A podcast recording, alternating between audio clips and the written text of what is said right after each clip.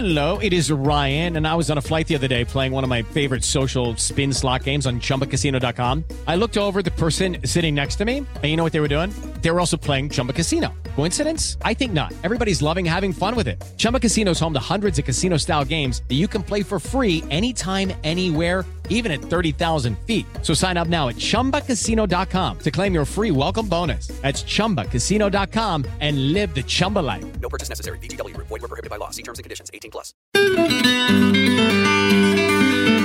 É hora do agronegócio. Informação, mercado e empreendedorismo. Produção e sustentabilidade. Com José Luiz Tejon. Olá, amigos e bancada Jovem Pan. O criador do conceito de agribusiness afirma que vivemos uma era de desconfiança. Professor Ray Goldberg, criador do conceito de agronegócio na década de 50, lá na Universidade de Harvard, em seu último livro e numa entrevista que nos concedeu, disse: abre aspas, o agribusiness se transformou num sistema de saúde e a desconfiança precisa ser enfrentada no setor de alimentos no mundo. Fecha aspas. Quando o presidente da França, Macron, afirma que a dependência da soja do Brasil estimula o desmatamento da Amazônia, não está dizendo uma verdade. A Abiov já respondeu. A soja brasileira é livre da associação com áreas de desmatamento e ilegalidade. Agora, neste mundo onde a nova bomba atômica mortal deixou de ser a nuclear e se transformou nas redes da internet e suas reverberações nas mídias clássicas, pergunto: em quem o mundo vai acreditar na questão do Macron? Temos a agricultura mais desejada dos consumidores mundiais, com o plano ABC de baixo carbono. Temos agroforest, integração lavoura, pecuária, floresta, 50 milhões de hectares no plano ABC. Mas fazemos da incompetência da comunicação e das narrativas políticas, ideológicas, um dos maiores e o maior perigo para o agronegócio mundial. Neste mundo é aquela velha frase: não basta a mulher de César ser séria, tem que parecer séria ao mundo da realidade e o mundo das percepções. E no mundo das percepções, quero compartilhar com você aqui um ponto muito importante da minha própria vida. Com quatro anos, sofri uma grave queimadura e queimei o rosto. Fiquei com o rosto deformado. Meus pais me, me diziam: Filho, não tenhas vergonha da tua cara, tenhas vergonha na cara. Criação de percepção. Na era da desconfiança, confiança é patrimônio vital. O Brasil precisa aprender a se comunicar com o mundo. Tem coisas geniais aqui que não são percebidas lá fora nem por nós mesmos. Portanto, comunicação é a nova questão. A hora do agronegócio. Empresários apostam em ampliação dos negócios com os Estados Unidos na gestão de Joe Biden. Fala Daniel Lian. Mesmo com a demora do governo brasileiro em reconhecer a legitimidade da eleição de Joe Biden para a presidência dos Estados Unidos, autoridades governamentais e especialistas preveem que não haverá abalo nos laços entre os países. O alinhamento com os americanos pela proximidade do presidente Jair Bolsonaro com Donald Trump não foi suficiente para favorecer a balança comercial brasileira. O déficit registrado em novembro do ano passado ficou em 68,1 bilhões de dólares. Em 2020, as exportações para o país caíram 27,2%. Alguns desafios virão pela frente a partir de 20 de janeiro com a posse de Joe Biden. Durante a campanha, o democrata fez duras críticas à política ambiental do Brasil. Além disto, será necessário enfrentar as barreiras protecionistas. A CEO da AmCham, Câmara Americana de Comércio, Débora Vieitas, indica que a relação pode ser ampliada, apesar da competitividade entre as nações, especialmente no agronegócio. Brasil e Estados Unidos são as duas maiores potências agrícolas do planeta. Então é natural que nós tenhamos, eu diria, áreas de competição é, neste universo, né?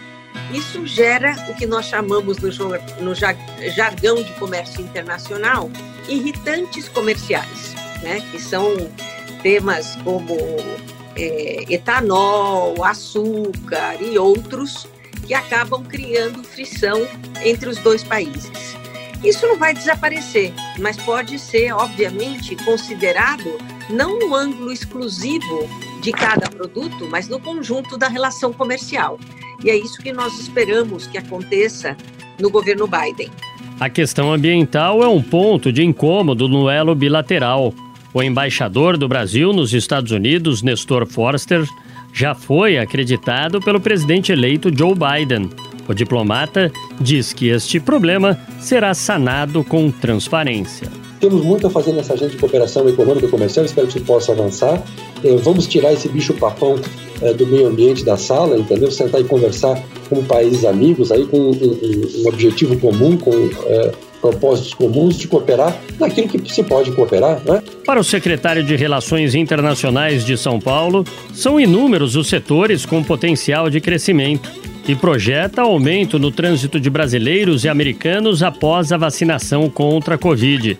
Júlio Serson ressalta que o setor de turismo, que está com a demanda reprimida devido à pandemia, terá um crescimento ainda mais robusto. Estados Unidos, mas isso, claro, é geral. Então, a hora que as vacinas chegarem, que as coisas começarem a se resolver, nós vamos ter aí um, um, uma demanda que está reprimida saindo aí fora para turismo. Mas fora isso também, com essa diferença cambial, o Brasil é muito forte, São Paulo especificamente, na exportação de produtos manufaturados para, para os Estados Unidos. Partes de avião, a Embraer, que é presente aqui no estado de São Paulo, exporta muito para, para, para os Estados Unidos. É, nós temos também a questão de bebidas alcoólicas e não alcoólicas, materiais elétricos, enfim, a indústria brasileira é muito bem vista e muito bem aceita nos Estados Unidos. A expectativa dos brasileiros também está bastante acentuada sobre o fim da exigência de visto para os Estados Unidos. Entretanto, poucos acreditam que esta liberação possa ocorrer num curto prazo, ou ainda na gestão Biden. Na Jovem Pan, a hora do agronegócio com José Luiz Tejon. Governo institui política nacional de pagamentos por serviços ambientais. Diga lá, Gabriel Forte. O presidente Jair Bolsonaro sancionou a Lei 14.119-2020, que institui a Política Nacional de Pagamentos por Serviços Ambientais. Com ela, governo e agentes privados poderão pagar pela manutenção de iniciativas sustentáveis em um contrato direto com quem preserva, seja pessoa física ou jurídica. A prática recompensa financeiramente produtores e proprietários de terras que mantêm áreas de floresta conservadas. A proposta ganhou prioridade em 2019, no auge das críticas internacionais que surgiram com as queimadas na Amazônia e nasceu de consenso entre as bancadas ruralista e ambiental do Congresso Nacional. Entre os produtores rurais, a lei é vista como uma forma de atestar seus esforços de preservação e de desfazer a imagem de vilões do meio ambiente atrelada ao agronegócio. Além disso, garante que sejam recompensados financeiramente por manter de pé áreas verdes acima do que determina o Código Florestal. O texto estabelece modalidades de pagamento por serviços ambientais, como pagamento direto, monetário ou não, a prestação de melhorias sociais para comunidades rurais e urbanas, a compensação vinculada a certificado de redução de emissões por desmatamento e degradação, os títulos verde e a cota de reserva ambiental. O presidente Jair Bolsonaro, no entanto, vetou uma série de trechos da lei um deles determinava a criação de um órgão colegiado para avaliar o desempenho da política. A proposta foi considerada inconstitucional pelo Ministério da Justiça e da Segurança Pública por definir competências para o órgão específico do Poder Executivo. Já o Ministério da Economia pediu veto do parágrafo que determinava que os recursos decorrentes do pagamento por serviços ambientais pela conservação de vegetação nativa em unidades de conservação deveriam ser aplicados pelo órgão ambiental competente em atividades de regularização fundiária, elaboração, atualização e implantação do plano de manejo, fiscalização e monitoramento, manejo sustentável da biodiversidade. Segundo a pasta, ao indicar onde o dinheiro deve ser aplicado, o texto acaba enrijecendo a flexibilidade orçamentária financeira, o que dificulta a gestão fiscal e as políticas de ajuste pelo poder público. Por orientação da equipe econômica, também foi vetada a criação do Cadastro Nacional de Pagamento por Serviços Ambientais, deixando o registro e integração de dados da política do Ministério do Meio Ambiente no âmbito do programa Floresta Mais. A economia negou ainda a possibilidade de excluir os valores recebidos a título de pagamento por serviços ambientais da base de cálculo do imposto sobre a renda e proventos de qualquer natureza, da contribuição social sobre o lucro líquido e de piscofins. O Ministério alegou que isso geraria renúncia de receita sem prazo de revisão e reavaliação. Por fim, Bolsonaro vetou o artigo que permitia ao governo estabelecer outros incentivos tributários, créditos com juros diferenciados, assistência técnica e medidas de apoio a compras de produtos sustentáveis associado a ações de conservação e prestação de serviços ambientais na propriedade ou posse. Governo diz que Emmanuel Macron demonstra desconhecimento completo sobre o agro brasileiro. Matéria com Denise Campos de Toledo. O Ministério da Agricultura divulgou nota afirmando que a produção de soja no país é sustentável e não exporta desmatamento. Foi uma resposta à declaração do presidente da França, Emmanuel Macron, que na véspera afirmou que depender da soja brasileira é endossar o desmatamento da Amazônia e não é coerente importar o grão a partir da floresta destruída no Brasil. O ministério ainda ressaltou que o Brasil é o maior produtor e exportador de soja do mundo, abastecendo mais de 50 países com grãos, farelo e óleo e detém domínio tecnológico para dobrar a atual produção com sustentabilidade. O embaixador Rubens Barbosa, presidente do IRICE, Instituto de Relações Internacionais e Comércio Exterior, vê interesses pessoais na posição de Macron, ressalta que é difícil substituir a soja comprada do Brasil, mas acredita que o país tem de mostrar resultados melhores em relação ao meio ambiente para evitar problemas comerciais e prevê dificuldades também nas relações com os Estados Unidos após a posse de Biden. Se nós não tomarmos medidas internas para eliminar o ilícito que ocorre na Amazônia, o ilícito do desmatamento, da queimada, do garimpo, essa narrativa externa vai continuar. Não adianta a gente querer fazer é, propaganda, responder isso não vai adiantar. Além das dificuldades para expandir a produção local com rapidez ou buscar outras alternativas, a Europa, mesmo aumentando a compra dos Estados Unidos, ainda dependeria da soja brasileira para atender a demanda anual de 13 milhões de toneladas, sendo quase 90% destinados à alimentação animal. A França é o terceiro maior importador da União Europeia colheita de grãos deve crescer 2,5% em 2021 e bater recorde de 260,5 milhões de toneladas, de acordo com o IBGE. Matéria de Rocio Paik. A colheita de grãos do Brasil deve atingir um volume recorde de 260 milhões e meio de toneladas em 2021. O número representa uma alta de 2,5% em relação a 2020, segundo o levantamento sistemático da produção agrícola divulgado pelo IBGE. Enquanto a produção de soja deve ter um aumento de 6,8%, as colheitas de milho de segunda safra e algodão herbáceo devem ter queda. A colheita do arroz e do feijão também devem recuar. No caso do arroz, serão cerca de 47 mil toneladas a menos. No entanto, o IBGE destaca que a produção do cereal deve ser suficiente para abastecer o mercado interno do país. O Instituto informou ainda que a projeção final para a safra de 2020 chegou a um pouco mais de 254 milhões de toneladas, registrando um recorde nacional, sendo 5,2% maior em relação a 2019. Somente milho, soja e arroz somaram 92,7% da produção e 87,1% da área colhida. Comparando com 2019, o IBGE destacou que houve altas de 7,1% para a soja, de 7,7% para o arroz e de 2,7% para o milho.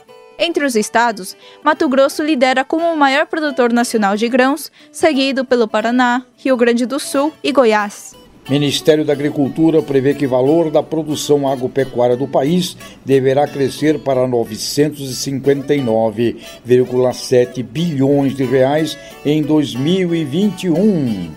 Matéria com Beatriz Carapeto. As lavouras perenes, o clima e os ajustes de expectativas em relação ao preço das commodities levaram o Ministério da Economia a revisar para baixo o valor de produção agropecuária deste ano.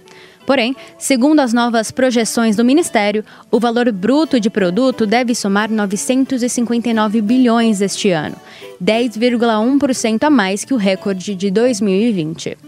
Em dezembro, a pasta previu 1 trilhão e 25 mil.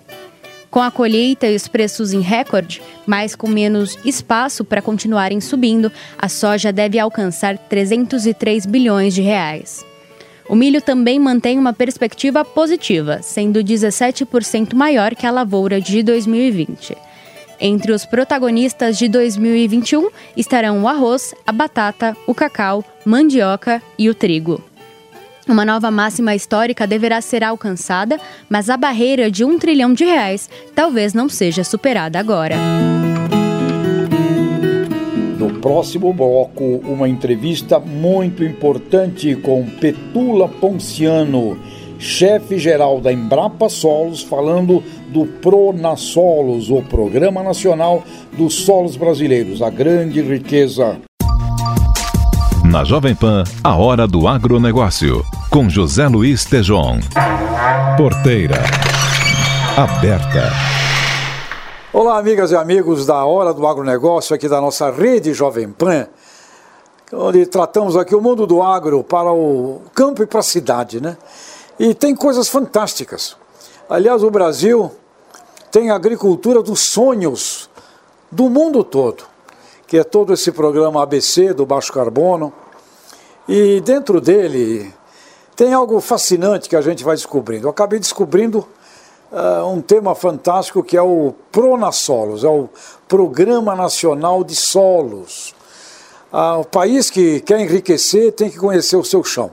Esse programa é um programa uh, espetacular e nós trouxemos aqui para falar sobre ele a chefe-geral da Embrapa, que é a empresa brasileira da pesquisa agropecuária, da Embrapa Solos, uma mulher, a Petula Ponciano.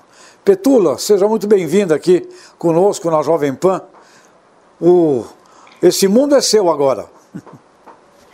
Obrigada, Tejão, pelo convite de estar aqui com você hoje, conversando sobre o Prona Solos. Isso mesmo. Qual é a importância é, deste Programa Nacional de Solos para o país, para a cidade e, obviamente, para todo o mundo do agronegócio dos produtores. Qual é a importância disso, Petula, por favor? O Programa Nacional de Levantamento de Solos do Brasil, né, eu acho que ele vai trazer aí um, uma, uma grande revolução. Como você bem mencionou, né, o país que não conhece os seus solos, ele, ele não conhece nada, né? E hoje a gente só conhece 8,6% dos nossos solos. É, nós acreditamos que com levantamentos mais é, apurados dos solos brasileiros, é, o Brasil vai dar um salto de planejamento em várias políticas públicas, não só para o agro. A gente vai estar impactando aí também a infraestrutura, né, toda a parte de multimodais, de logística de transporte. A gente vai estar falando também né, do abastecimento das áreas urbanas, né, que hoje sofrem grandes problemas em função de sedimentação de bacias hidrográficas. Então, é um mundo, na verdade, a hora que você passa a ter é, informações de solos cada vez mais detalhadas. É, Petola, estou imaginando aqui, eu sou santista, nasci em Santos, e um tema sempre lá no porto é a dragagem do porto. A dragagem do porto. Este assunto que você acabou de falou, falar da importância para a infraestrutura, eu estou imaginando que esse estudo do solo é muito importante para você determinar, por exemplo, até onde o maior porto da América Latina pode ir, do ponto de vista de eh, dragagem, eh, de todo aquele assoreamento né, que existe ali em volta naquela bacia. Ou seja, este trabalho é importante para isto, além, eu estou imaginando, de um plano agrícola, uma planificação da produção agrícola brasileira, não é? É isso mesmo, Petula? É isso mesmo, Tejon.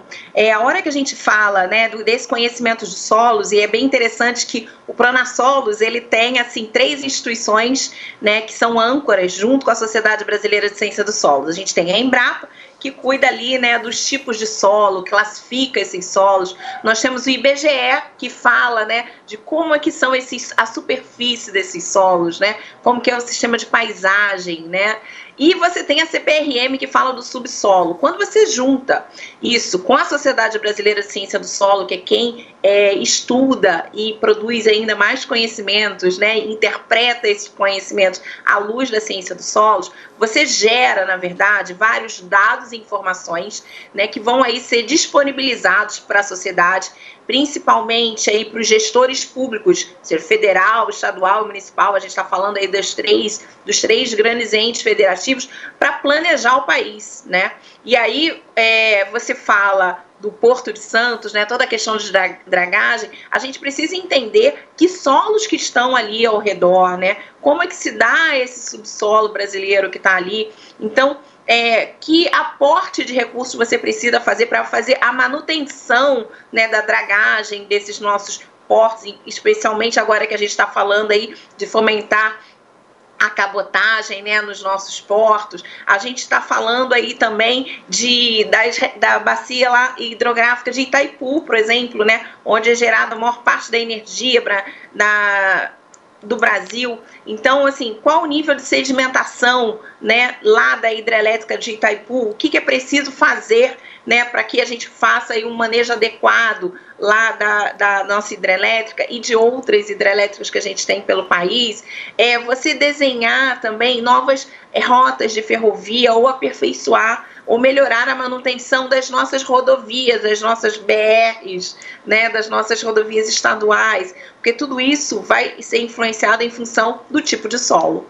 Indo para o campo das produtoras e dos produtores rurais, qual é o benefício que eles terão já a partir do desenvolvimento deste Pronassolos? Qual é o ganho que produtores rurais terão no Brasil com isso? O, quando a gente fala em aperfeiçoar né, os dados de solos do Brasil, a gente também linka ele com uma outra grande política pública do Ministério da Agricultura, que é o de risco climático. Né?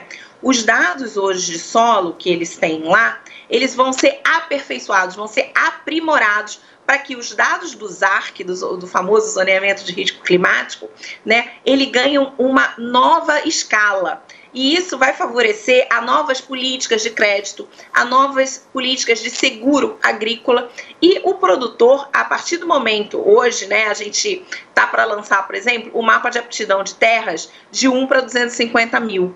1 para 250 mil é uma escala que os estados, né, o, o país, ele consegue planejar a nível regional, regional das regiões nacionais e regional do ponto de vista dos estados. Né? O que a gente precisa, os produtores e os estados, cada vez que eles geram mais informações de solos a partir das suas análises de solo, isso vai, vai gerar dados que vão favorecer a criação de mapas ainda mais detalhados. A nossa meta, na verdade, é chegar num grande mapeamento que possa ser usado a nível de propriedade, né? Que é inserir um zoneamento na faixa de 1 para 25 mil, né? 1 para 10 mil, que é o que os produtores realmente precisam.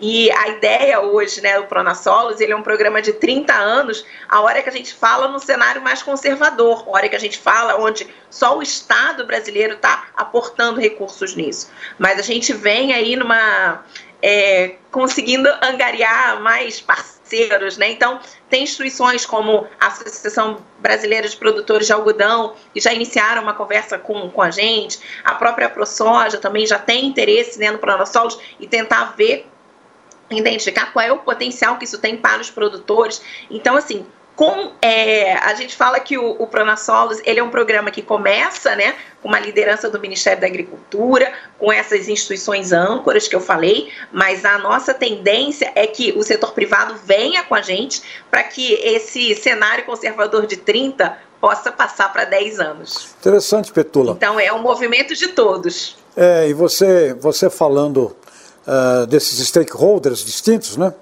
Uh, a ANDA, Associação Nacional de Difusão de Adubo, que reúne as indústrias de fertilizantes, eles têm um programa muito interessante chamado NPV, que é Nutrição para a Vida, associando que a planta bem nutrida, ela também provoca uma melhor nutrição do ser humano que a consome ou consome seus derivados. Esse setor, por exemplo, de fertilizantes, é, que ligação eles têm com esse Pronasolos? Eu imagino que imensa, não é? Então, a, a ANDA vai ser um grande parceiro nisso, porque a gente está falando também, né, que quando a gente aumenta né, esses detalhamentos da, das informações de solos, a gente também é, prepara melhor, a gente orienta melhor um manejo mais adequado para a fertilidade do solo. Né? E a Embrapa tem um projeto né, que se chama o Fertiliza, né, que, que vem nessa linha e que é muito linkado a tudo que vai ser produzido aí com Pronasolos, já conversando com alguns stakeholders desse setor, né, e o Ministério da Agricultura também está preparando aí, né, um, um, uma proposta muito é, aderente a esse setor e que está tudo, na verdade, ligado é a informação de solo, porque um solo melhor manejado, né, ele também ele retém mais carbono no solo. E aí a gente está falando também de precificação de carbono, né? A gente está falando de serviços ambientais. Então, é tudo toda a base é em função da informação e do dado do solo. A gente poderia dizer, então, Petula, que indo ao futuro, quando a, a, principal missão de um produtor rural será praticamente uma gestão ali do seu microbioma, né? e que a originação é que vai ser muito valorizada, vamos imaginar daqui a, acho que não muito tempo, a qualidade da originação terá preços diferentes ou terá acesso a mercados diferentes, ou terá contratos diferentes, como você também já citou, seguro rural, uh, crédito, fundos, etc. Tem aí uma diversificação de relacionamento dos produtores rurais com a cadeia produtiva em função dessa qualidade da sua microgestão. E para ter uma qualidade na microgestão, na gestão do microbioma, digamos assim, esse, esse estudo ele é vital. Sem ele não consegue ter, tá certo? Exatamente, Sejão. É quanto é, a gente sempre fala, né, que o, o, produtor de soja, o produtor de milho, o produtor de leite, na verdade, ele é o gestor de uma propriedade rural, né? E cada vez mais a gente está falando que sistemas complexos, né, lá da física, eles também estão no nosso dia a dia. E essa gestão de sistemas complexos começam lá na propriedade rural, né? Ele, além dele ser o principal produto dele, às vezes ser uma commodity, um produto, né, de importância aí na nossa cesta básica, ele, ele precisa garantir que aquele produto crie né, condições de ter um ambiente sustentável. E a gente sabe que nesse momento é, tem toda uma discussão em cima de finanças verdes, né? A própria ministra e o presidente do Banco Central, o ano passado, em abril, lançaram um grande programa de finanças verdes. E o que a gente está trazendo né, para o produtor rural e para o consumidor, para o nosso público urbano, que a gente está mostrando é que a nossa agricultura é sustentável sim, né? E ela está dentro de, de preceitos dessa sustentabilidade e que hoje, né, toda essa esse sistema bem manejado, bem integrado, ele vai gerar condições para que você tenha acessos a mercados diferenciados, que foi o que você colocou. Né? Então, assim, a, na prática, né, os serviços ambientais, né, que alguns estados já têm aí, né, o pagamento de serviços ambientais, teve a lei que foi votada aí no final do ano, né, é, pelo, pelo Congresso, é, isso traz para o produtor rural novas oportunidades é, nesse, nesse, nessa cadeia, né, nesse mercado. Petula Ponciano, muito obrigado e dê um abraço a todo mundo aí da, da Embrapa e do pessoal envolvido nesse programa. Por favor e obrigado. Obrigada, Tejon. Obrigada a todos os ouvintes aí por a gente ter conversado um pouquinho sobre esse programa que é tão importante para o país. No agronegócio. A sacada final. Em meio a complicações da imagem brasileira com o meio ambiente, muito em função de péssima comunicação e também por não usarmos efetivamente as leis, que são as mais severas do Brasil, com relação a Código Florestal e também termos no Brasil a melhor agricultura do mundo, que é a agricultura ABC de baixo carbono. 50 milhões de hectares. Em função disso, e agora, com o agravamento da situação da péssima administração nacional de Covid-19, temos nos jornais do planeta inteiro as cenas urbanas de, do Amazonas, com gente da área da saúde pedindo misericórdia o governador de, do estado de Amazonas dizendo: olha, o nosso estado, considerado o pulmão do mundo, estamos aqui morrendo asfixiados sem oxigênio. Agronegócio é sinônimo de saúde, a saúde urbana com a saúde vegetal, animal e ambiental. Este assunto da péssima condução da gestão da pandemia no Brasil, com certeza tem resultados, trará resultados ruins para o agronegócio brasileiro, que está celebrando a nova recorde, o novo recorde de safra neste ano. E vamos para mais um, mas atenção, agronegócio é sinônimo de saúde, portanto Liderança e gestão é a única solução. Até a próxima. Amigas e amigos, obrigado pelo carinho, por este momento com vocês. Retornaremos novamente na próxima semana. Não percam a hora do agronegócio aqui na rede Jovem Pan. Na Jovem Pan, a hora do agronegócio, com José Luiz Tejon.